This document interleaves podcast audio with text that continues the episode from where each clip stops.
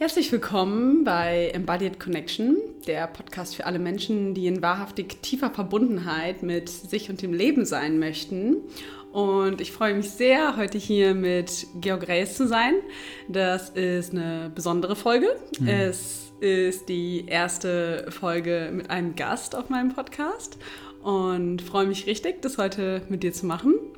Ähm, und zwar werden wir ein bisschen darüber sprechen. Georg kommt gerade ähm, aus einem sieben Tage Stille-Retreat, aus seinem zweijährigen Training.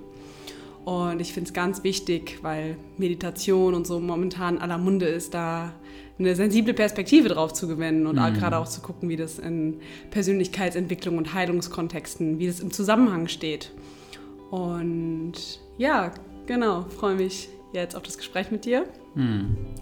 Genau. Ja, ja ich freue mich auch, äh, liebe Lucia. Ich danke dir für die Ehre, dein erster Gast sein zu dürfen. Ähm, ich meine, wir kennen uns ja auch ein bisschen besser. Mhm. An alle, die ähm, das noch nicht wissen, also wir leben ja in einer festen, intimen Partnerschaft, mhm. leben auch zusammen und äh, gestern Abend hatten wir dann den Impuls, hey, lass doch mal einfach zusammen mal das angehen.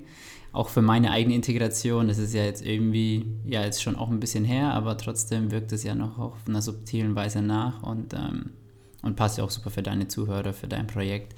Dass äh, dieses Thema ist einfach so, so wichtig und ähm, auch wichtig zu differenzieren, weil, wie du selber schon gesagt hast, Meditation ist super Hype. Jeder spricht äh, darüber, als wäre es das Allheilmittel auch ne, für alles. So, egal welches Problem du hast, meditier es einfach weg so ein bisschen. Ähm, und da möchten wir auch ein bisschen, ein bisschen Bewusstsein reinbringen, weil das ist nicht so einfach, wie die meisten Leute das gerne hätten. Mhm. Mhm. Ja. Genau. Ja, und äh, da sind wir ja schon gerade direkt ein bisschen am Einsteigen, weil wie du sagst, es ist, äh, das Meditation gerade sehr, und natürlich hat es eine gute Komponente. Es ist ja dafür da, um uns mehr in die Präsenz zum Beispiel zu bringen. Aber ich glaube, was da ganz wichtig ist, auch erstmal nochmal zu unterscheiden, dass es ja auch einfach Teile in uns gibt, die nicht hier sein können, beziehungsweise für mm. die es mhm. auch mal nicht gut war, hier zu sein. Mm. Vielleicht magst du da ein bisschen über deine Erfahrungen sprechen. Genau. Es äh, ist schön, dass du das auch gleich, dass wir da gleich. Ähm dass du da gleich diese, die Essenz eigentlich schon auch so ein bisschen angesprochen hast damit, weil was ist Meditation, ist die Frage. Also, worum geht es bei Meditation? Was haben wir vielleicht auch anders gemacht als viele andere Strömungen?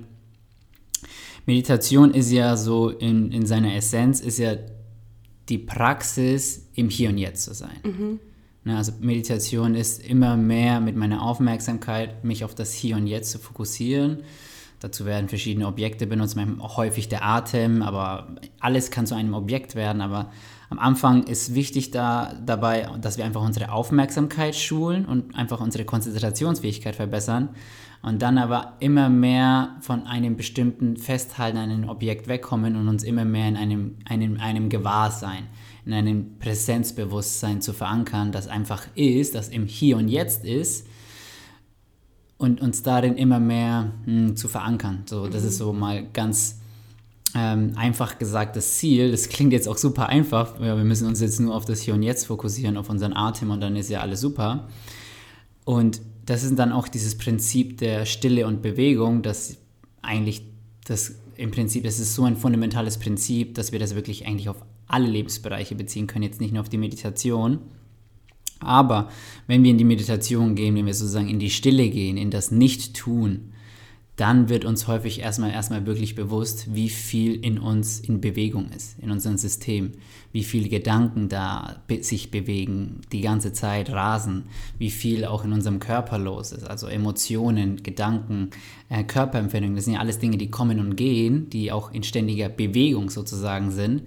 Und das ist dann sozusagen auch erst einmal, bevor wir in die Stille kommen, weil das klingt so einfach, ja gut, ich bin jetzt einfach still und tu nichts, aber bevor wir erstmal wirklich uns in die Stille entspannen können, kommen erstmal all die Dinge in uns hoch, die noch in Bewegung sind.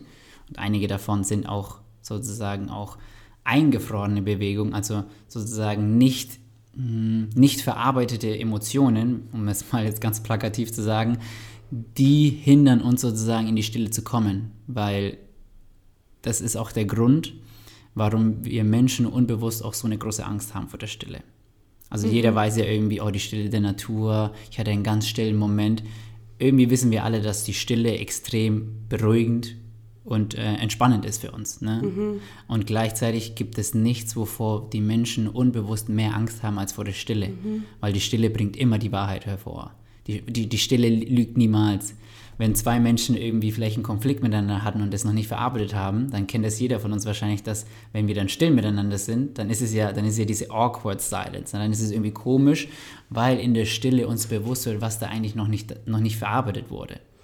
Ja, da gehe ich total mit. Also erstmal danke für diese, dieses Umreißen auch des Themas. Und mhm. ich glaube, was da auch ganz stark mit reinspielt, weil wenn ja mein System nicht wirklich still sein kann, weil da viel Bewegung oder unverdaute Sachen sind und zum Beispiel auch ein stark dysreguliertes Nervensystem mm. ist, ist es auch einfach per se ein Zustand, der uns nicht vertraut ist. Und ich glaube, deswegen kann die Stille auch Angst machen sozusagen, weil wenn ich wirklich zur Ruhe komme und ich aber gar nicht mit meinem System, also das gar nicht kenne, was bedeutet es denn ruhig zu sein, ist es, glaube ich, auch ein Faktor, der Angst machen kann, weil wir halt per se, wenn wir unverdaute Dinge uns, uns haben, immer eher in der Übererregung oder in der Untererregung sind. Mhm. Und da halt auch einfach diese Bewusstheit reinzubringen, was du gerade am Anfang gesagt hast, weil viele denken immer, Meditation ist einfach, ich sitze, mm. es ist still und da ist nichts mehr in mir mm. und denken dann, es ist falsch, dass da Gedanken und Emotionen so kommen. Aber ich glaube, gerade wenn man auch so auf seinem Weg ist und eine beginnende Meditationspraxis hat, geht es vielmehr darum, zu verfeinern, die Bewegung in sich wahrzunehmen sozusagen. Mhm. Also wie du auch gesagt hast, ein stärkeres Gewahrsein dafür zu entwickeln, was eigentlich sich da alles noch in mir bewegt. Und ähm, deswegen glaube ich, ist es so, so wichtig, weil viele Leute haben dann, glaube ich, auch schnell ein Frustrationserlebnis. Mhm. Ich setze mich hin und ja, irgendwie hören meine Gedanken gar nicht auf. Und auch mal hier ganz klar, glaube ich, zu sagen, das ist nicht das Ziel von der Meditation. Mhm. Nee, äh, ja, äh, genau, das ist absolut nicht das Ziel. Ähm, das ist ja auch so ein Mythos, der vielleicht auch noch stark kursiert. So bei Meditation geht es darum, nicht zu denken. Und jetzt habe ich es mal versucht für fünf Minuten und ich merke, oh krass, ich höre nicht auf zu denken. Mhm. Also ist Meditation wahrscheinlich nichts für mich. Und äh, das ist halt einfach, das ist so ein Mythos, der uns häufig ähm, daran hindert, wirklich mit der Meditation weiterzumachen, weil ähm, wir werden jetzt hier über Prinzipien sprechen, wir werden auch über Sachen sprechen aus einer traumasensiblen Perspektive. Ich hoffe, ist okay, dass ich diesen Begriff benutze, aber aus einer Perspektive, wo wir das respektieren, dass in uns noch unverarbeitete Emotionen, emotionale Wunden aus der Vergangenheit in uns sind, dass das wichtig ist, dass wir das in unsere Meditationspraxis mit inkludieren und das nicht einfach versuchen by, zu bypassen und einfach dem Ganzen zu umgehen. Es gibt nämlich Möglichkeiten, es gibt Meditationsformen, wo wir das umgehen können die aber mit sehr viel, mit großen Gefahren einhergehen. Ähm, genau, da möchten wir jetzt einfach hier so einen guten, ähm, ein ganzheitliches Bild zu geben. Und, genau, was ich aber auch sagen wollte, ist am Anfang ist das Wichtigste bei Meditation einfach nur zu praktizieren. Mhm. Da muss man sich noch nicht so viel Gedanken machen über, oh, also welches, also diese, diese tiefer liegenden Prinzipien, die sind wichtig zu verstehen aus Psychoedukationsgründen. Diese traumasensible ähm, Perspektive ist super wichtig zu verstehen, weil sonst verurteilt man sich, dass man irgendwie die ganze Zeit nur in Gedanken ist, wobei das ja total wichtig ist, dass das passiert. Aber genau, Meditation, das ist einfach nochmal wichtig mir zu sagen, Meditation kann man nicht theoretisch lernen.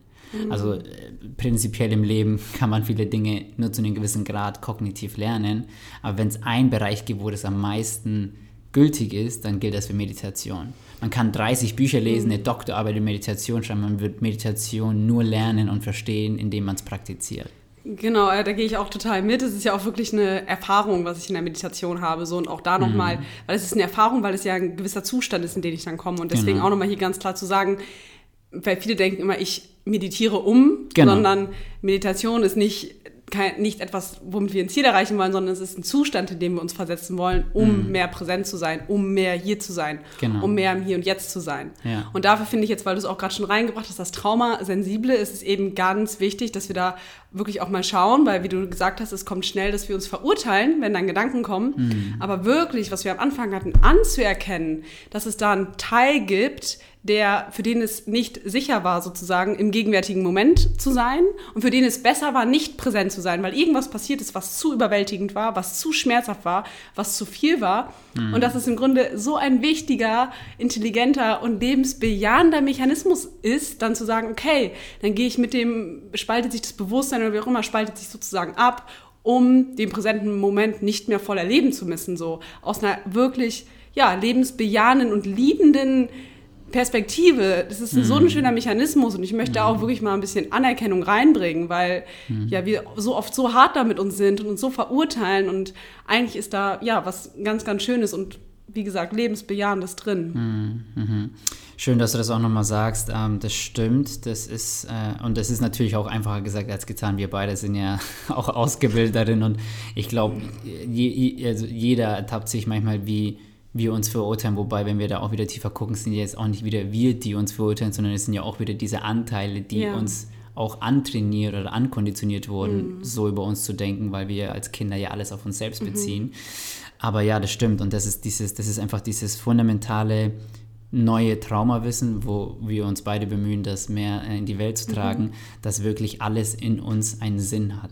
Mhm. Alles, was wir mhm. fühlen, macht Sinn, alles scheinbar toxische oder destruktive Verhalten hatte zu einem gewissen Grad oder zu einem gewissen Zeitpunkt einen lebensrettenden Effekt. Mhm. Und das ist halt einfach wichtig, dass wir das verstehen, dass diese Dinge, die eigentlich für kurzfristiges Überleben gedacht waren in unserer Kindheit, also jedes Verhalten dient ja zum Selbstschutz, zum Überleben, das ist in kurzfristigen Momenten rettend, aber dadurch, dass sich unser Gehirn durch unsere Erfahrungen entwickelt, wird es dann durch sequenzielles Wiederholen, weil es passiert ja nicht nur einmal, es passiert ja immer und immer wieder in unserer Kindheit. Mhm.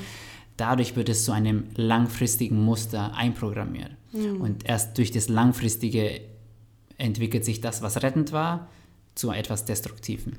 Ja, es ist ja dann wirklich auch hier, was wir sehen, dass sich da verschiedene Kompensationsstrategien sozusagen auch mhm. ausbilden. Und mhm. da möchte ich auch gerade noch mal ein bisschen was reinbringen, weil wir tun immer äh, Kompensationsstrategien oft dann denken, dass wir irgendwas nur tun, was prinzipiell destruktiv ist. Also wir denken dann, äh, wenn ich eine schlechte Kompensation habe, ist das irgendwas wie äh, ich zock zu viel, ich esse zu viel, ähm, mhm. was auch immer. Aber ja. was ich hier gerade nochmal schön finde reinzubringen, ist auch zum Beispiel Meditation oder innere Arbeit kann ja zur Kompensation führen genau, sozusagen. Genau, also genau. was wir vorhin so hatten, wenn wir das auch wieder machen, um etwas hinzukommen oder wenn wir, sage ich mal, so meditieren, dass es uns eher weg von uns selber bringt, weil wir ja nur in einer bestimmten Sphäre unterwegs sind, aber weil die Meditation nicht wirklich verankert in uns ist sozusagen. Und mhm. das ist halt, glaube ich, da ist oft ein blinder Fleck, weil man denkt, oh, ich tue mir ja so viel Gutes, oh, ich, ich gehe ja meditieren, aber das wirklich so lange sozusagen die Dynamik, also die Dynamik, die dazu führt, dass ich kompensiere, mhm. was viel mit dem Nervensystem und auch mit mhm. Prozessen im Gehirn zu tun hat.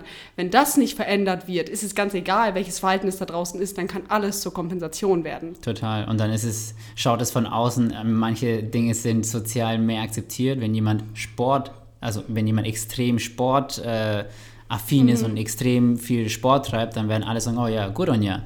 Wenn jemand äh, vielleicht eher Alkohol trinkt oder eher Drogen missbraucht, dann hat es einen sehr abwertenden Geschmack. Mhm. Aber wie du und Gabo Mate ja auch sagt, jede Sucht ist auf der tiefsten Ebene die gleiche.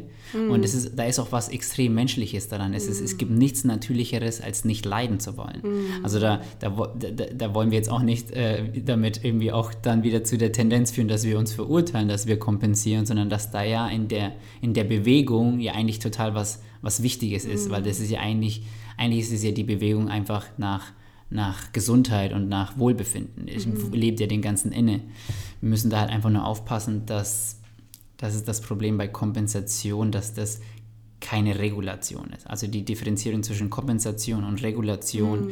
ist wichtig zu unterscheiden, weil es manchmal ein sehr feiner Grad ist und das ist nicht abhängig von der Tätigkeit, die ich tue, weil Sport, Meditation, das kann alles super tolle Ressourcen sein und es kann aber auch riesige Kompensationsquellen ähm, sein.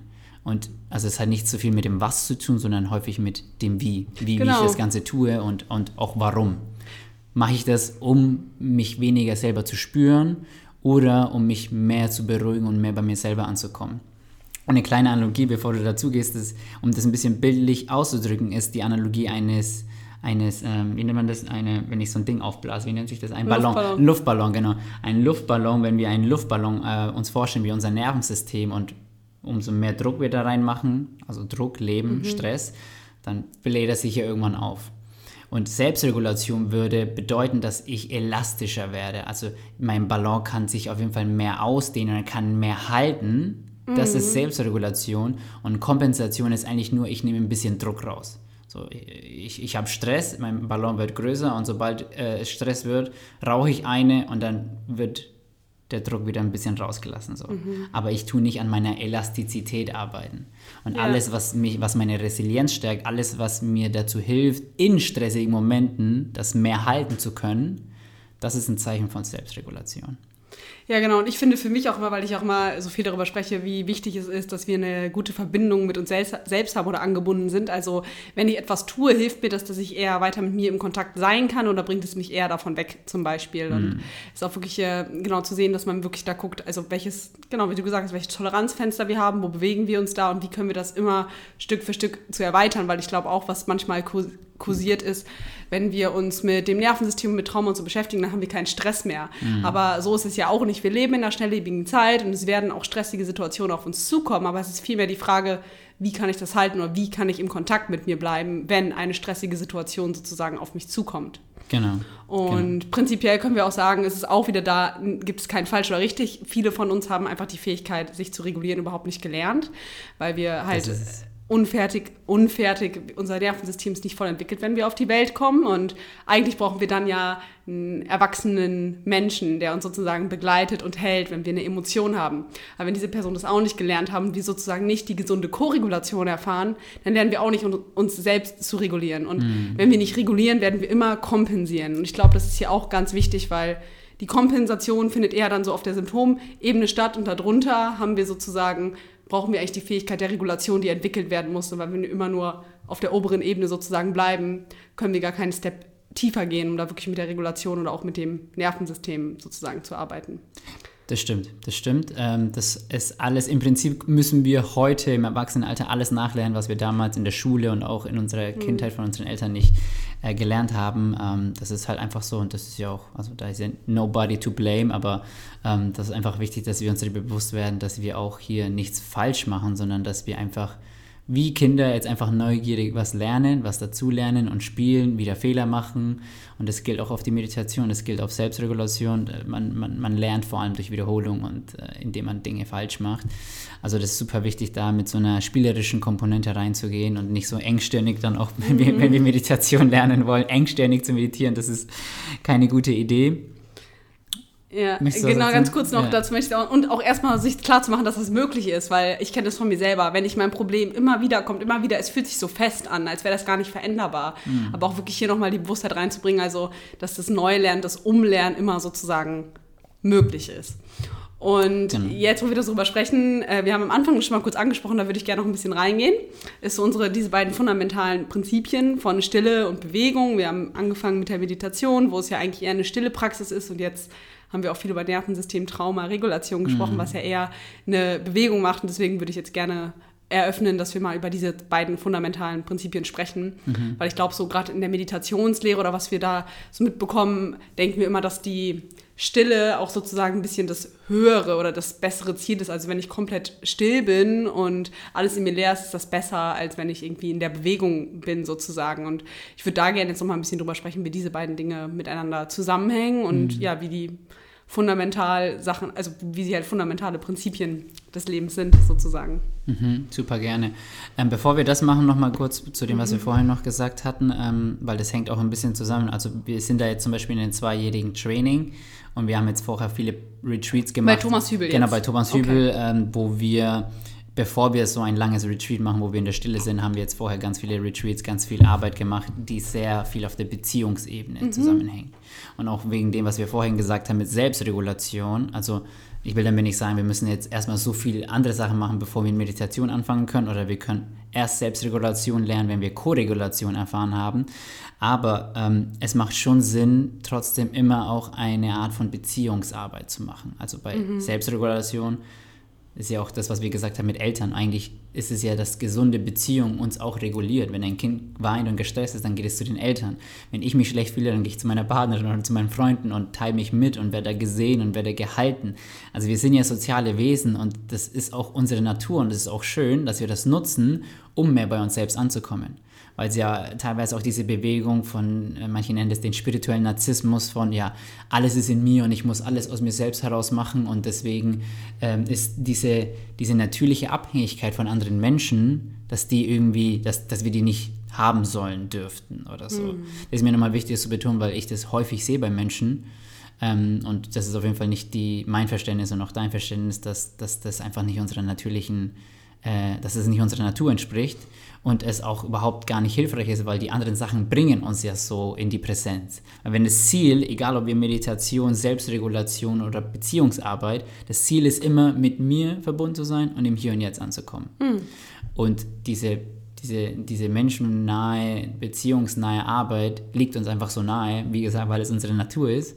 Und damit will ich auch sagen, dass wir die auch nutzen sollten. Mhm. Also, dass es wichtig ist, dass wir auch sowohl einfach innere Arbeit machen, aber innere Arbeit ist gleichzeitig auch immer Beziehungsarbeit. Genau, und auch die inneren Arbeit, die ich mache in mir, die ich wahrnehme, halt auch wirklich die Fähigkeit, das in Beziehung zu bringen. Genau. Und auch, was du gerade nochmal gesagt hast, glaube ich, so wichtig zu verstehen, dass auch diese ganze Bewegung von, was du gesagt hast, spiritueller Narzissmus und alles in mir, das ist ja auch wieder eigentlich ein ganz klares Zeichen von Isolation mm. oder auch weil eigentlich, also im Leben, es existiert ja alles in Beziehungen. Also wenn genau. wir uns das so angucken und auch unser ganzes äh, System, Ökosystem, also alles ist ja irgendwie, ist in Abhängigkeit miteinander und ja. auch da wirklich wieder was reinzubringen, dass Abhängigkeit nicht per se was Schlechtes ist, sondern einfach auch wirklich, dass wir einander brauchen und dass da so eine, ja, eine Koexistenz und eine Symbiose auch einfach stattfindet mhm. und dass wir das mehr ehren, mehr nähren und auch einfach mehr Räume dafür schaffen. Und deswegen ist es ja auch gerade so besonders, dass du diese Arbeit also so tief auch erfahren darfst, sodass wir auch beide da sehr daran interessiert sind, uns auch so also da tiefer einzutauchen. Mhm. Und ähm, genau, also auf jeden Fall Beziehungsarbeit immer ganz wichtig, um da auch seinen eigenen Weg zu beschreiten. Mhm. Definitiv. Ja.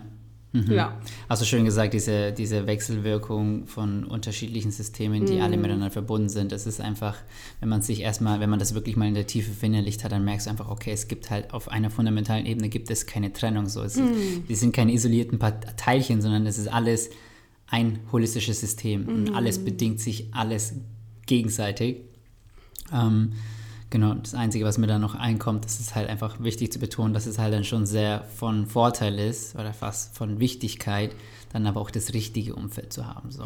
Definitiv. Weil wir wollen uns gleichzeitig brauchen wir die richtigen Menschen um uns und gleichzeitig dürfen wir uns von den nicht dienlichen Menschen lernen abzugrenzen. Genau, und dass es wirklich so wichtig ist, dass wir Beziehungen kultivieren, in denen wir uns, in dem wir Sicherheit erfahren können und in dem das genau stattfinden kann, was du gerade auch gesagt hast, dieses ehrliche Mitteilen. Also, mhm. Also, dass ich einen Menschen habe, wo ich einfach ganz transparentes machen kann, was sich gerade in mir bewegt und was in mir lebendig ist. Und es hat so mhm. eine ja, heilende Wirkung einfach und es kann uns so weit voranbringen, weil dadurch, dass wir unsere Innenwelt auch transparent machen, werden uns manchmal selber einfach auch Dynamiken oder Bewegungen uns ganz anders deutlich und vor allem auch dadurch, dass sie gesehen und gehört werden. Weil mhm. das ist ganz oft, wenn Sachen in uns stuck sind oder wir da nicht so in Verbindung sind, ist es nicht das Problem, dass wir da nicht in Verbindung sind oder es ist jetzt nicht das Problem, dass wir da nicht, das nicht spüren können. Natürlich wäre das schön im Laufe mhm. des Prozesses.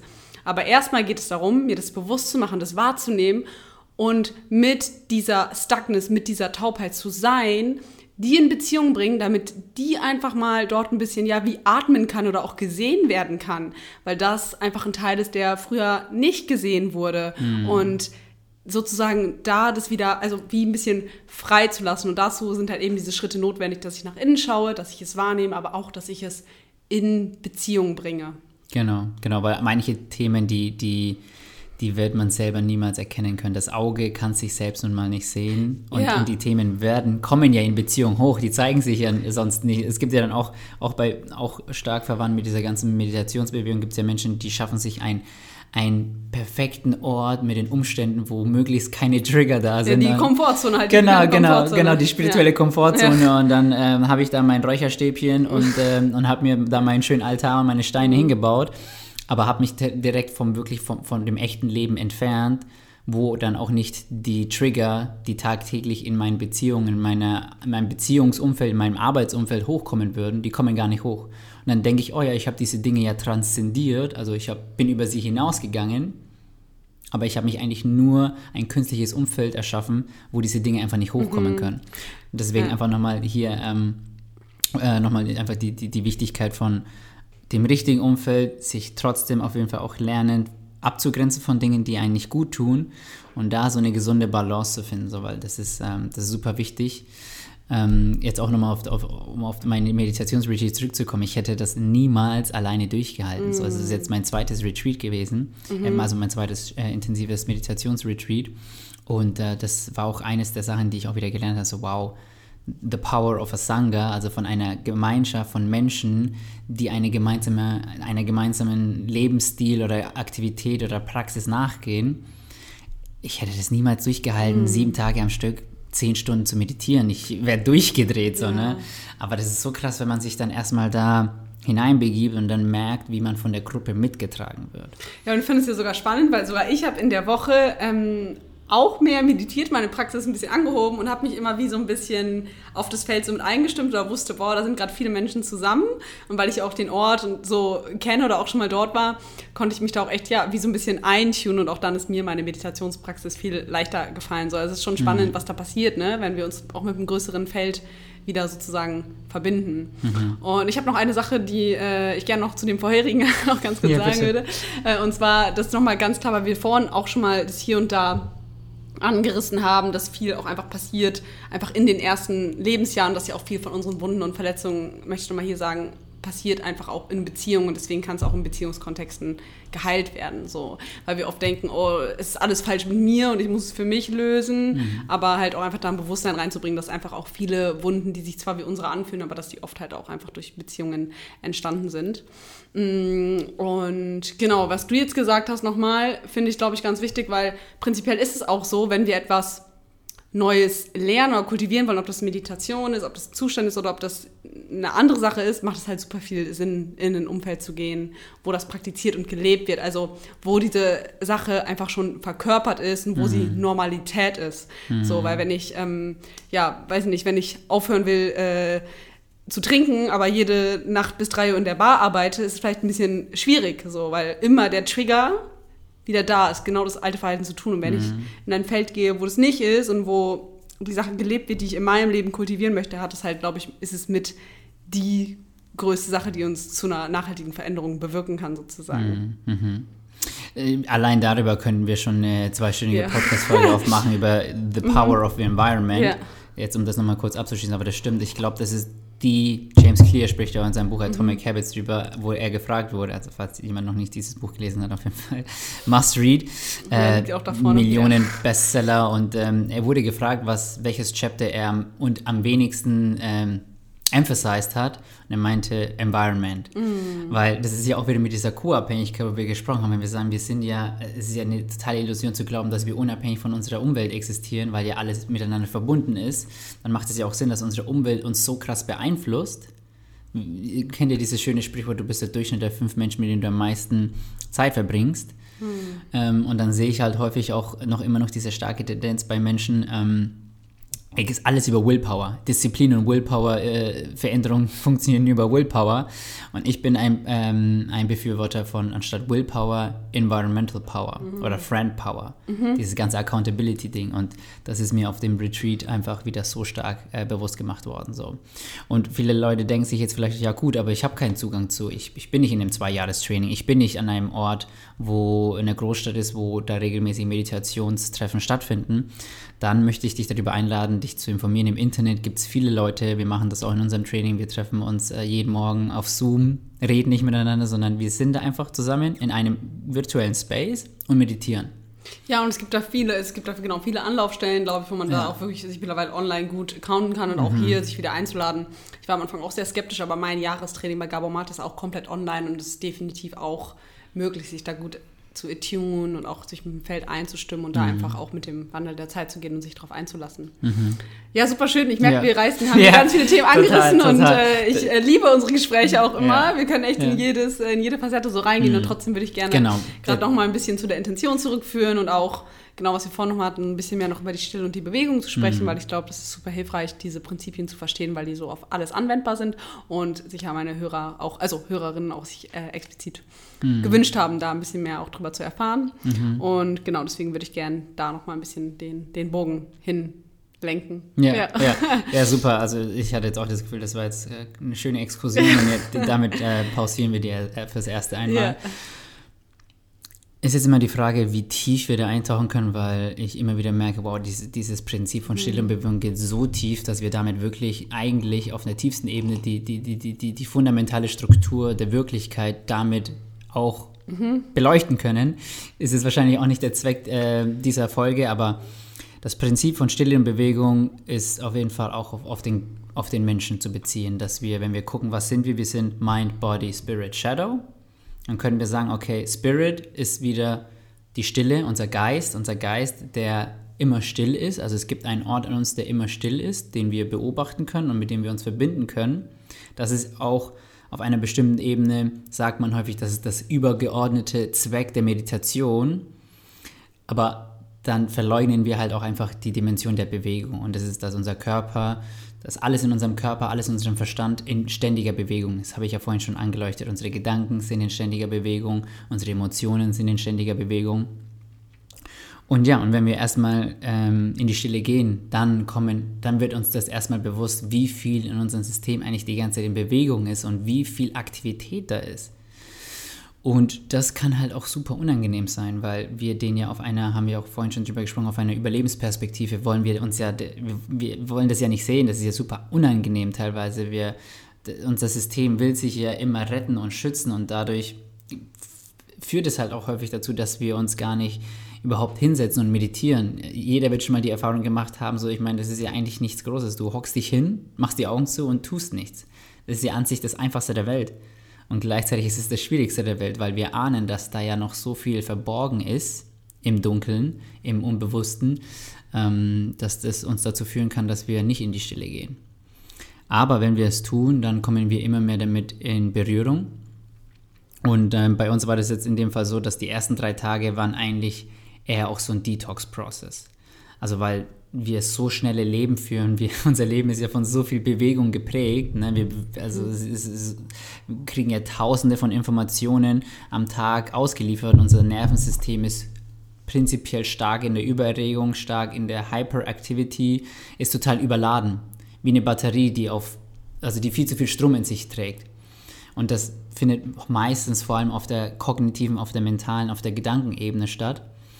Und wenn wir damit lernen zu sein und uns immer mehr in unseren Körper tiefer sinken zu lassen, und das ist auch ein wichtiges Prinzip, dass wir mehr in den Körper kommen, weil äh, es gibt ja dann so Meditationsansätze, äh, wo wir über den Körper hinausgehen wollen, ne? weil ja, man dann so, keine Ahnung, irgendwas mhm. gehört hat von, ja, ich bin nicht mein mhm. Körper, sondern ich bin irgendwie mit dem Universum verbunden und dann will ich natürlich da hochgehen, weil da ho hoch zu gehen ist ja viel angenehmer als reinzugehen in mhm. den Körper, aber auch in den Inhalt sozusagen. Mhm. Das ist ja nicht voneinander getrennt. Und dann gibt es diese, und dann gibt es ja das Phänomen der Dissoziation. Ich weiß nicht, ob du davon schon mal gesprochen hast in deiner Podcast-Folge, aber Dissoziation ist das mm, Phänomen unseres Organismus, sich von sich selbst abzuspalten und zu distanzieren. Ja, man kann sich das wirklich wie so ein psychisches Narkosemittel auch vorstellen, so sage ich das immer mm, gerne, als auch mm. wieder so ein von der Natur ein Mechanismus, wie du gesagt hast, so dass sich äh, das, was unseren Körper bewohnt, abtrennt, damit die körperliche Erfahrung nicht mehr gemacht wird, weil es einfach zu viel, zu schmerzhaft ist. Also auch ein intelligenter Mechanismus, aber das ist ja ein Moment, wo sich was ja abspaltet und wie ein bisschen fragmentiert, also wo mm. was rausgeht, was danach aber auch nicht wieder zurückkommt. Das heißt, ist wie so ein Teil von mir, der ein bisschen der ist nicht der da. fehlt, genau, der, der, ist, der ist nicht da ja. und an dieser Stelle bin ich dann ja auch ein bisschen taub oder kann mich nicht spüren, weil das glaube ich finde ich auch nochmal ganz wichtig. Das hast du jetzt gerade auch so ein bisschen gesagt, aber prinzipiell ist da viel Bewegung auf jeden Fall, aber es ist am Anfang, es kann dann glaube ich auch unangenehm sein, wenn ich in mich reinspüre und ich spüre erstmal nichts. So. Genau, genau, genau. Da, ist, da ja. wollte ich auch gerade mhm. dazu kommen, ähm, weil ich habe ja auch gesagt, vor allem gibt es ja auch diese Tendenzen von, oh, wir Menschen sind ja nur am Denken und wir denken so viel und warum denken wir so viel und Meditation ist ja der Versuch, habe ich auch vorhin schon gesagt, der Versuch nicht zu denken und solche Sachen. Mm. Aber basically, das ist auch die Erfahrung von den meisten Menschen, ist, dass wir am Anfang einfach extrem viel im Kopf sind. Und das nehmen wir so hin, als wäre das halt einfach so, als würden wir gerne so viel denken. So. Aber, und da kommt halt jetzt wieder diese traumasensible Perspektive dazu, dass, okay, aber warum denken wir eigentlich so viel? Na, das ist ja eine super wichtige Frage, die wir uns stellen müssen. Und was man herausfinden wird, ist, dass wir so krass im Kopf sind, weil genau im Körper so viel Unangenehmes gespeichert ist. Genau, wir sind, gehen in den Kopf, weil wir nicht im Körper sein können, beziehungsweise wollen. Sein, sein ja. wollen, genau, weil wir gelernt, weil, weil wir wissen, weil unser Körper un, unterbewusst weiß, dass da so viel Unangenehmes gespeichert ist. Wir denken immer, dass Emotionen im Kopf gespeichert werden, aber die neueste Wissenschaft zeigt ganz klar, Emotionen werden immer im Körper gespeichert. Also natürlich Mind and Body ist nicht voneinander getrennt, aber das Speichermedium ist immer der Körper. Also dort, wo, Körper, wo, wo Emotionen gespeichert werden, ist immer im Körper. Ja, und das finde ich auch so spannend, weil viele Erfahrungen, die wir machen, äh, die schmerzhaft oder so, wo wir überwältigt davon sind, ist ja oft auch in einem Alter, wo wir noch gar nicht so die Sprache haben, hm. wenn wir uns dann vom Körper sozusagen abtrennen, ist es ja klar, dass später, wenn wir Sprache und so dazulernen, dass sich dann unser Bewusstsein eher im Kopf sozusagen konzentriert oder dass hm. wir da mehr mit unserer Aufmerksamkeit hingehen. So. Ja. ja. ja, und wir einfach in einer total verkopften Kultur leben, die das einfach auch, vom die Hals nur den Verstand ab, anspricht, ja. Die vom Hals abwärts abgeschnitten ist und selbst unsere mhm. gesamte Therapie, also die, die normale westliche Therapie basiert größtenteils auf einer Gesprächstherapie, die ganz über Dinge reden und den Körper überhaupt gar nicht mit inkludieren. Und ich glaube, äh, je nachdem, also wenn du mehr anfangen wirst, auf deinem Podcast über diese ganzen Themen zu sprechen, dann ist das für manche Leute ist es manchmal so ähm, schwer zu greifen, die sich noch nicht damit beschäftigt haben, aber zu verstehen, dass unser Unterbewusstsein, wir sprechen ja immer von den ganzen Sachen, die, die ganzen unverarbeiteten Sachen sind in unserem Unterbewusstsein gespeichert. Aber was ist das Unterbewusstsein? Das schwirrt ja nicht einfach irgendwo da oben rum, über um, um uns herum, sondern das Unterbewusstsein ist der Körper. Ja. Der Körper mhm. und das Unterbewusstsein ist gleichzusetzen. Mhm. Und, um jetzt wieder auf die Meditation zurückzukommen, der Grund, warum wir so viel denken, ist, weil da die ganze stressige, traumatische Energie im Körper nicht zulässt, dass wir in den Körper kommen. Aber diese Aktivierung, die kann ja nicht, die, die löst sich ja nicht in Luft auf. Und das führt dann dazu, dass diese ganze Energie hoch in den Kopf steigt.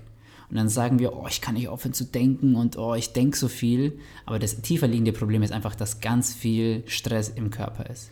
Ja, und klar, das, also ein dysreguliertes Nervensystem hält uns auch von der Stille ab, sozusagen. Genau. Solange wir in so einem angespannten, gestressten Zustand sind, können wir nicht wirklich die Erfahrung der Stille machen, sozusagen. Und hm. ist auch interessant, so, weil ich auch ein bisschen aus der medizinischen Richtung komme und auch da zu sehen, immerwährende Bewegung oder etwas, was sich die ganze Zeit bewegt, wird irgendwann auch dazu führen, dass etwas sozusagen krank ist oder nicht normal ist, weil auch im Körper ist es wichtig, dass wir Stellen haben, wo wir nicht taub, aber auch wo wir still sind. Also dass Stille und Bewegung sich auch immer gegenseitig bedingt und auch zusammen sozusagen spielen muss. Also mm.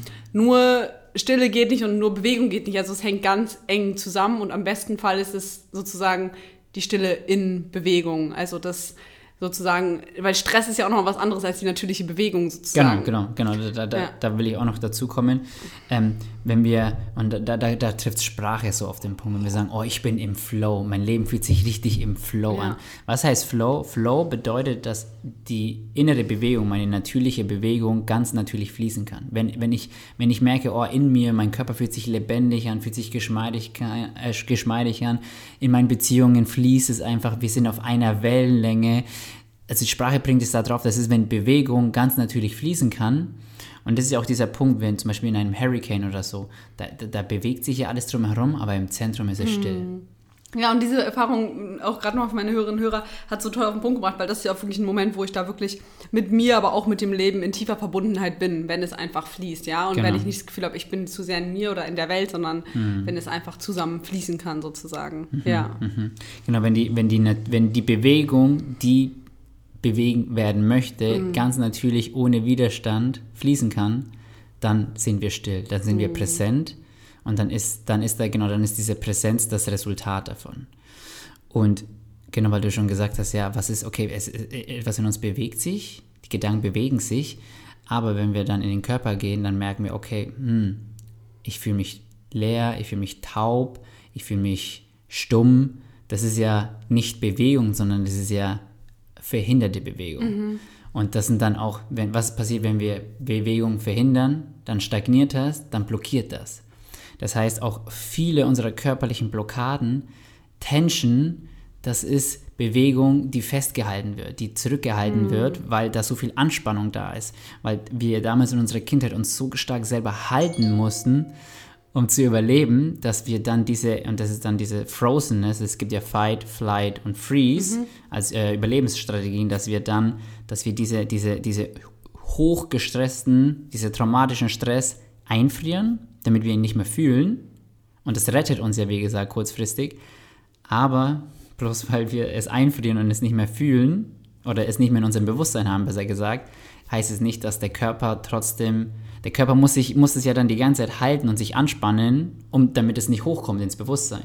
Das heißt, da ist eigentlich die ganze Zeit innerlich, sind Anspannungen da, ist ein sich halten, um zu funktionieren. Und da wird mir auch wieder deutlich, wo eigentlich, wenn wir in uns reinspüren, wo viel Anspannung ist, ist eigentlich auch ein Zeichen, dass da noch unverarbeitete Emotionen sozusagen sitzen. Und je mehr ich ja Bewusstheit oder je mehr ich Aufmerksamkeit zu dieser Verspannung auch bringe, kann ich auch sozusagen äh, durch, durch meine Bewusstheit, mit der ich da hingehe, auch dafür sorgen, dass da etwas wieder freigelassen werden kann, mhm. sodass wieder die Emotionen mehr in Bewegung kommen und genau. lebendig genau. werden. Genau. Und das bringt uns ja auch so ein bisschen zu dem, weil das ja auch ein starkes Thema meines Podcasts ist, so die Verkörperung bringt uns ja auch wieder dahin, weil auch die Stellen, die absent sind oder die taub sind oder auch da, wenn ich da mehr mit mehr Präsenz hingehe sozusagen, ist das ja auch der Prozess, wo auch Verkörperung stattfinden kann, wo ich absente Stellen sozusagen wieder in Präsenz umwandeln kann, sodass ich mehr hier sein kann und dass ich mehr mit meinem Bewusstsein in jeder Zelle meines Körpers bin und halt nicht nur im Kopf. Genau, genau. Das ist der Prozess der Verkörperung. Aber, und das ist halt das, das ist halt das Ding, warum wir das halt auch versuchen zu vermeiden, bevor Flow passiert, geschieht erstmal, vielleicht zu sagen, ich mag dieses Wort nicht, aber eher mit denen in Kontakt kommen, also Konfrontation mit dem in Kontakt kommen, wo wir nicht im Flow sind, wo wir die, all die Anteile, die halt noch eingefroren in Raum und Zeit sind, von den Erfahrungen, die wir damals gemacht haben, die kommen ja dann hoch. Also wenn wir dann immer lernen, immer mehr unseren Körper mehr zu spüren und unseren Körper immer mehr zu bewohnen, dann kommen wir auch mit den Emotionen in Berührung. Ja, da haben wir wieder unser bekanntes Trauma-Ur, ist, wenn wir anfangen, uns sozusagen damit beschäftigen, es wird erstmal auch unangenehmer werden oder es kommen da auch schwierige Emotionen oder vor allem, das finde ich auch nochmal so spannend, wenn ich in dem frühen Alter da sozusagen was stuck geblieben ist und ich damit wieder in Kontakt komme und es wieder wie ein bisschen frei mache, dann wird die Emotion, kommt dann ja nicht in einem, nicht so hoch, wie sie meinem heutigen Ich entsprechen würde, sondern in dem Zustand einer Fünfjährigen. Also dann kommt eine Wut von einer Fünfjährigen ja. hoch, weil sie seitdem sozusagen sich nicht mehr weiterentwickeln konnte. Genau. Weil per se alles, was hier einfriert, kann nicht sich natürlich mit mir mitwachsen und mhm. bleibt halt in diesem Zustand fest, mhm. wie es halt damals gewesen ist sozusagen. Mhm. Und das kann sich oft rückschrittig anfühlen, unangenehm und ist auch immer so wichtig, glaube ich, das zu betonen, weil wir oft denken, wenn wir den Weg gehen, wird alles leichter und alles wird super und ich bin glücklich und zufrieden. Aber mhm. dass eben wirklich diese, und deswegen gehen so viele auch nicht wirklich den Weg, weil da eben so vieles Unangenehmes, Ungehaltenes mhm. und ja, einfach dieses Stuckness und so weiter. Wenn wir damit in Berührung kommen, ist es eben sehr, sehr unangenehm und kann sich auch sehr rückschrittig sozusagen anfühlen. Mhm. Deswegen auch nochmal hier mir wichtig zu sagen, wenn ihr meine letzte, letzte Podcast-Folge gehört habt, wisst ihr es auch. Aber es ist halt auch immer ein Zyklus. Also es ist nicht, ich mache diesen Prozess einmal und check mich einmal so körpermäßig ab, wo diese Stellen sind, sondern ich gehe das immer und immer wieder. Und auch je mehr Bewusstheit oder Aufmerksamkeit ich da reinbringe, desto verfeinerter wird meine Wahrnehmung und dann kann ich auch immer sehen, was hat sich denn schon zum letzten Mal sozusagen ein bisschen verändert mhm. sozusagen. Und das ist auch nochmal, ist mir so wichtig zu sagen, also es ist nie eine lineare Linie, sondern es sind immer Wellen und Zyklen, also und da sehen wir auch wieder so ein bisschen die, ja, die Form der Bewegung. Also es ist nicht eine klare Sache, sondern eben, ja, wie gesagt, immer wiederkehrende, immer wiederkehrende Bewegungen. Mhm. Ja. Mhm. Mhm. mhm. Klar, also definitiv, das ist äh, alles andere als angenehm. Mhm. Ähm, und wie du selber schon gesagt hast, das sind dann auch Gefühle, wo ich dann auch nicht mehr 28 Jahre alt bin, sondern ich komm, wenn ich mit den Gefühlen von früher komme, dann bin ich auch mit den Anteilen in Kontakt von mhm. früher. Also dann bin ich auf einmal vier Jahre alt oder wie auch immer. Mhm. Und deswegen ist halt auch wieder wichtig zu betonen, dass da das Umfeld einfach dann wieder so wichtig ist, dass wir dann da Menschen haben, die uns halten und die uns tragen und die uns sehen, dass wir uns dann mitteilen können. Das war auch der große Unterschied zum Vipassana. Beim Vipassana, das ist eine sehr maskuline, sehr strenge Art zu meditieren. Die Buddhisten sind jetzt nicht äh, super kuschelig unterwegs. Ähm, das würde ich, das, das, das hat große Gefahren für Menschen, die halt noch einiges Unverarbeitetes in sich tragen.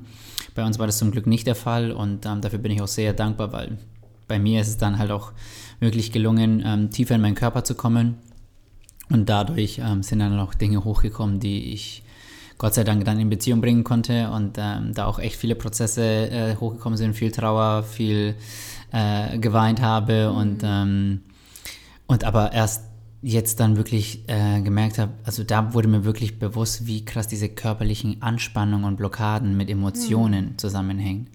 Also das Ziel, wenn man das so sagen kann, ist turn tension into emotion. Und wenn dann die Emotion wieder in Bewegung kommen kann, wenn die fließen kann und befreit werden kann, dann entsteht dadurch automatisch Heilung oder heilsame Prozesse.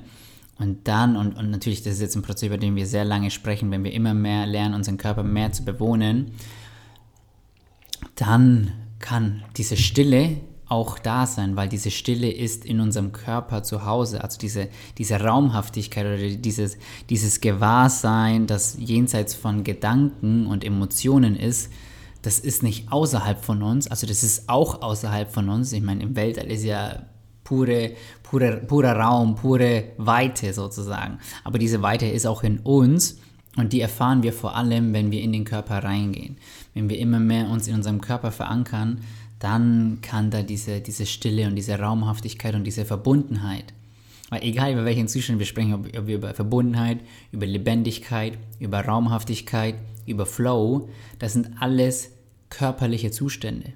Also das sind auch geistige Zustände, aber die sind in unserem Körper zu Hause. Oder wo auch wirklich da in diesem Moment findet für mich auch wie eine Synchronisation zwischen Geist und Körper statt. Also es ist genau. so ein genau. gegenseitiges einstimmen, weil sonst ist es ja oft irgendwie, dass da zwei ganz unterschiedliche Sachen sind, die gegeneinander ziehen. Mm. Und was du da gerade beschreibst, ist auch, also klar sind, erfahren wir, es ist eine körperliche Erfahrung und trotzdem, um diese körperliche Erfahrung machen zu können, findet da eine gewisse Synchronisation mit unserem Geist an, dass sozusagen der Geist im Körper ruhen kann und dann mm. haben wir auch mm. Zugang zu der Stille. Genau, und ja. da, da hört diese, diese Abspaltung von Verstand, Geist und Körper hört, hört auf, mhm. sich aufzulösen und wir fahren uns selber immer mehr als eine Einheit. Mhm. Und das ist ja auch der Prozess der Verkörperung, der Prozess der Ganzheit. Also wir, mhm. wir spüren dann, wir, wir denken nicht, sondern wir erfahren, dass das Denken, Fühlen und Sein ein Fluss ist. Auch wieder eine Bewegung in uns. Und in dieser Bewegung sind wir auch mit unserer inneren Klarheit, mit unserer Intuition, mit unserer inneren Weisheit und Stille in Kontakt. Mhm. Aber natürlich, das, das ist jetzt sehr simplifiziert untergebracht, das ist ein lebenslanger Weg. Aber das sind diese Prinzipien von Stille und Bewegung. Mhm. Und das ist auch wichtig, dass wir uns verstehen, weil dann viele Leute versuchen, das beizupassen und über ihren Körper hinauszugehen und ähm, sozusagen die Transzendenz, das heißt, die Transzendenz heißt, ich gehe über mich hinaus und bin mit, mit etwas Höherem verbunden. Aber, und das haben wir ja vorhin auch gesagt, Dissoziation und Transzendenz sieht sehr ähnlich aus fühlt sich komplett anders an. In der Transzendenz bin ich mit mir verbunden, in der Dissoziation bin ich von mir nicht, bin ich von mir abgespalten. Aber ich sehe sehr häufig, dass bei Menschen, dass die diese zwei Bewegungen verwechseln und dann denken, ich wäre über mich selber hinausgegangen, aber in Wahrheit habe ich mich von mir selber eigentlich eher distanziert. Mhm. Ja. Ja, super wichtig, auch hier gerade nochmal den äh, Unterschied klarzustellen. Ich glaube, es ist auch wichtig, das immer wieder zu betonen und auch immer wieder eine Differenzierung äh, reinzubringen, weil das einfach ja, so schnell passieren kann, dass mhm. wir eher, und ich merke es ja bei mir selber auch, manchmal bin ich eher in der Dissoziation, obwohl ich denke, ich kann gerade was ganz gut halten oder so. Das sind ja Sachen, die uns auch immer wieder passieren, das ist ja auch in Ordnung so, aber auch da einfach in diesen Prozess sozusagen mehr Bewusstsein und Wachsamkeit sozusagen reinzubringen und es mhm. sozusagen mhm. zu bemerken, weil das ist ja auch immer, weil du vorhin auch nochmal von Raum gesprochen hast, das ist ja auch immer das Erste, was wir sozusagen tun können. Also es ist nicht so schlimm, dass wir diese ganzen Mechanismen, Gedanken, Kompensationsstrategien haben. Also natürlich ist es auch unangenehm, aber in dem Moment, wo wir das identifizieren und sagen, hey, das ist da, habe hab ich mehr Raum sozusagen, weil ich wahrnehmen kann, dass es da ist. Und in dem Moment kann ich auch anfangen, mir anzugucken, woher kommt das, was brauche ich, damit ich da das mehr loslassen kann und wirklich das ist ja ein Moment, wo mehr Raum entsteht, weil ich mm. die Sache so ja, betrachten kann und sie nicht mehr bin, weil wenn ich etwas bin oder mich so stark damit identifiziere, die Emotion, der Gedanke, was auch immer, dann ist ja überhaupt kein Raum da, dass ich das überhaupt erkennen kann. Genau. Und das genau. ist immer der erste Schritt und äh, das glaube ich ist nochmal ganz wichtig, weil das ist super viel und super komplex ist, was wir jetzt hier alles anreißen, aber da auch wirklich wieder ähm, hinzukommen, dass das immer die ersten Schritte sind, alles davon ist super hilfreich und trotzdem ist es kein Ersatz für einen richtigen Heilungsweg, für eine Begleitung oder wie auch immer. So. Also mhm. da muss man wirklich auch gucken, dass man sich da die richtigen Räume für nimmt, sozusagen. Genau, mhm. ja. Ja, das finde ich schön, dass du das nochmal betont hast, weil es gibt, wie gesagt, dann merken wir schon wieder, wir, wir propagieren hier nicht einen Weg, sondern wir propagieren ja. einen ganzheitlichen Weg, der aus vielen verschiedenen Ansätzen ähm, zusammenkommt. Und ja, Meditation ist super wichtig, Beziehungsarbeit ist super wichtig, Selbstregulation, Koregulation, all das ist wichtig. Und ähm, ja, fand es einfach nochmal schön, dass du das betont hast, weil diese, diese Raumhaftigkeit ist und bleibt eine extreme Ressource. Wenn ich mit, wenn, das ist ja auch das Problem prinzipiell, wenn wir leiden, egal ob in Beziehung oder mit uns selbst, dann ist es ja immer, weil da nicht genug Raum zwischen Reiz und Reaktion mm. ist. Also das heißt, ähm, irgendwas in mir wird, getr wird getriggert, irgendein Reiz, ein äußerer Reiz aus der Umwelt, triggert etwas in mir und da wird automatisch eine Reaktion hochgeschossen.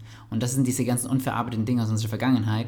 Niemand denkt ja darüber nach und sagt, oh, ich glaube, jetzt reagiere ich richtig wütend und verärgert auf mhm. dich, weil das für mich am meisten Sinn macht und sich das für mich am besten anfühlt. Mhm. Das machen wir nicht. Das ist ja alles unterbewusst, weil das automatische Reaktionen sind. Aber das, das tiefer liegende Problem ist nicht, dass diese Reaktionen da sind oder dass sie hochkommen, sondern dass da kein Raum ist, wo diese Dinge hochkommen und wir das bemerken, das wahrnehmen und das halten können. Also ich kann ja merken und das halten und mir bewusst sein, dass gerade, dass dein Verhalten mich gerade wütend macht ohne dich dafür, dafür total äh, wütend anzugreifen. So, ne? Mhm. Ich kann sogar kommunizieren, hey Lucia, das, was du gerade gemacht hast, das macht mich wütend. Ja, genau, und das ist ja wieder der Prozess, wo ich ja transparent das mitteile, was gerade in mir lebendig ist. Und ich fand es jetzt schön, was du gesagt hast, weil da, wo kein Raum ist zwischen Reiz und Reaktion, sehen wir auch wieder das, die fehlende Stille. Weil wenn ich einen Moment innehalten würde und mal kurz so in mich reinspüre, dann verbinde ich mich ja ein bisschen mit der Stille und kann dann dadurch wieder Raum schaffen, um zu gucken, und dann auch in meine Handlungsfähigkeit zu kommen. Es hat ja auch ganz viel damit Verantwortung, mit Responsibility, wie kann ich auf die mhm. Situation antworten sozusagen. Genau. Und hier einfach, um dir das ganz konkret mitzugeben, weil ich merke immer, mir hilft es total, Dinge, die mir in solchen Situationen helfen zu können, in meinen Alltag einzubauen. Mhm. Wenn ich dann im Trigger bin, ist es viel leichter darauf zurückzugreifen, als wenn ich dann sage, oh Gott, ich habe mir mal die Strategie überlegt und jetzt mache ich das, als wie mhm. wenn es schon gewohntes Verhalten ist und einfach so, wir haben es auch vor einer Zeit lang etabliert, zwischen Situationen, wenn Übergänge da sind, hier kurz einen Moment zu nehmen, Augen zu schließen und einfach mal innezuhalten, ein, zwei Atemzüge. Also bevor du eine neue Tätigkeit machst, bevor du in einen anderen Raum gehst, bevor du mit jemand anderem in Kontakt gehst und einfach wirklich diese Fähigkeit des kurzen, kurzen Inhalt, Innehaltens einfach ein bisschen ja in deinem Alltag sozusagen zu kultivieren, weil dadurch wirst du schon merken, wie ein bisschen mehr Raum zwischen deinem Denken, deinem Verhalten, deinem Fühlen sozusagen entstehen kann. Das ist ja, eine super leichte Sache und hat mir auch sehr geholfen, um ja mehr Raum zwischen Reiz und Reaktion sozusagen zu bringen. Deswegen mhm. das einfach nochmal so als kurze Anregung. Du kommst ja auch gerade auf sieben Tage Stille und hast jetzt auch über die letzte Woche ein bisschen geguckt, wie kannst du das Ganze gut in deinen Alltag integrieren. Vielleicht magst mhm. du einfach den Hörerinnen und Hörern noch ein bisschen mitgeben, wie das aussehen kann, eine traumasensible Meditationspraxis auch mit in den mhm. Alltag zu integrieren, was das bedeuten kann mhm. und ja, was dir da so, deine paar Takeaways, die dir da wirklich geholfen haben. Mhm. Ähm, das wäre, glaube ich, ja, sehr wertvoll. Mhm. Also, wenn wir auch wieder uns erinnern, dass das Ziel von Meditation ist, hier zu sein und präsent zu sein, dann würde ich dich einladen, dir über deine Ressourcen bewusst zu werden. Weil mhm. jede wahrhaftige Ressource bringt uns in, ins Sein, mhm. bringt uns ins Jetzt, bringt uns zu uns selbst.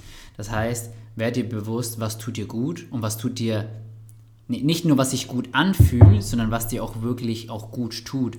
Also wenn jemand sagt, mir tut ähm, Netflix tut mir gut oder Rauchen und Saufen tut mir gut, dann, äh, dann ist nicht das gemeint, sondern ich meine auch wirklich, was auch wirklich aktive Entspannung bringt und nicht passives, passives, ich ziehe mir was rein und dann kompensiere ich wieder. Genau, also aber da, da, da, da, haben wir vorhin schon drüber gesprochen, da will ich jetzt mhm. nicht, äh, ich, davon gehe ich jetzt einfach aus, dass der Zuhörer das differenzieren kann. Aber werde dir über deine Ressourcen bewusst und plane die proaktiv in deinen Kalender ein und mache Verabredungen mit Menschen, ob das in Zeit in der Natur ist, Sauna, Kälte, Beziehungen, heilsame Beziehungen, vertrauenswürdige Beziehungen, auch Räume, wo du dich auch über Schwieriges mitteilen kannst. Das ist, das ist ungewohnt, aber wenn man da echt mal so eine Intention in Beziehungen setzt, so von, hey, ich, ich habe jetzt zehn Minuten und du hast zehn Minuten und dann teile ich mit, was mich beschäftigt, was mich bewegt, was mich auch emotional bewegt und der andere hört nur zu. Also ähm, in Form diese, dieses ehrliches Mitteilen nennen das einige oder transparente Kommunikation. Das ist super powerful und ähm, genau einfach dir die guten Gewohnheiten aneignen, auch eine Meditationspraxis, gerne traumasensibel und ähm, wichtig ist, dass du es regelmäßig tust, egal wie lang. Zwei Minuten ist besser als gar nicht. Am Anfang ist es einfach wichtig, die Gewohnheit zu etablieren. Mhm. Und wenn du auch, eine Sache, die ich vorhin auch noch sagen wollte, ist, für viele Menschen ist es am Anfang schwierig, die Augen zuzuhalten und ähm, man kann auch mit offenen Augen meditieren. Das ist tatsächlich auch super, super kraftvoll fürs Nervensystem, um sich zu beruhigen. Also wenn du irgendwo bist, wo du gestresst bist, dann mach einfach mal deine Augen ganz sanft auf und dann guck dich einfach mal in, deinem, in, dein, in dem Raum um, wo du bist und orientier dich da mal.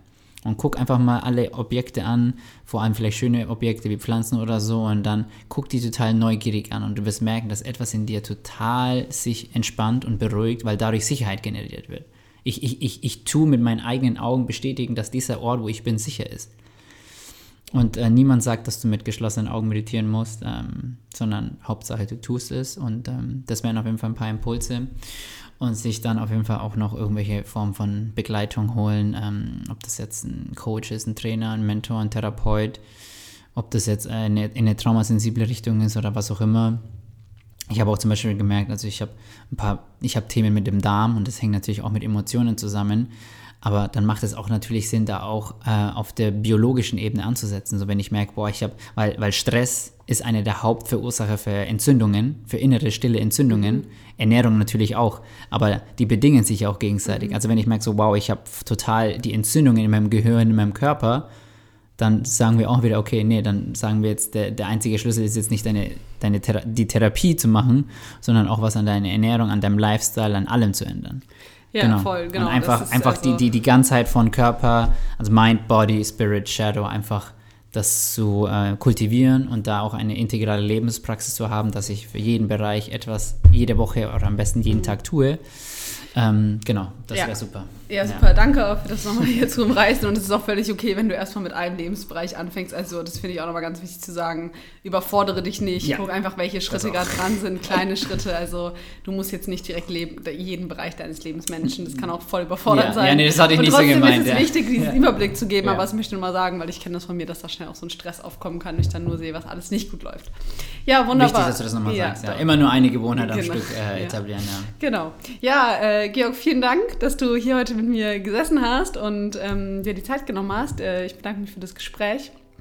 Ähm, genau, wenn ihr mehr auch von Georg wissen wollt, dann guckt euch super gerne bei ihm oben. Ich habe die Sachen euch hier verlinkt. Super wertvolle Arbeit, kann ich empfehlen. Und ähm, genau, wirst bestimmt auch nochmal in dem einen oder anderen Format von uns beiden zusammen was hören. Mit Sicherheit. Ja, schön. Ja, danke auf jeden Fall ähm, nochmal für das Gespräch und ähm, ja, danke an alle, die zugehört haben. Ähm, genau, schaut auch gerne mal bei meinem Podcast vorbei auf meinem Instagram und ähm, dann wünsche ich uns allen einfach einen, schönen, einen schönen restlichen Tag und einen, einen guten Weg auf unserem Heilungsweg.